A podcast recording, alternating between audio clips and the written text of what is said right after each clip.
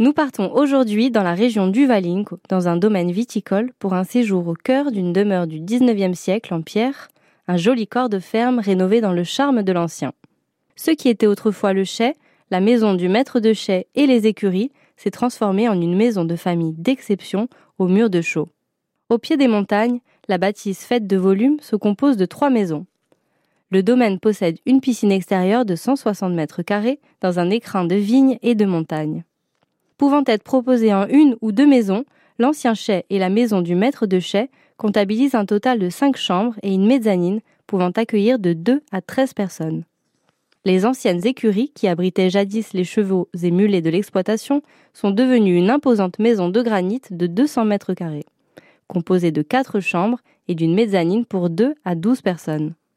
La dernière maison, la tonnellerie, peut accueillir jusqu'à 9 personnes avec ses deux chambres doubles et sa chambre composée de 5 lits simples.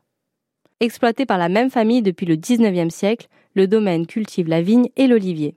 Une visite guidée des vignes et des chais suivie d'une dégustation nous sont proposées durant notre séjour dans les grandes maisons dans les vignes.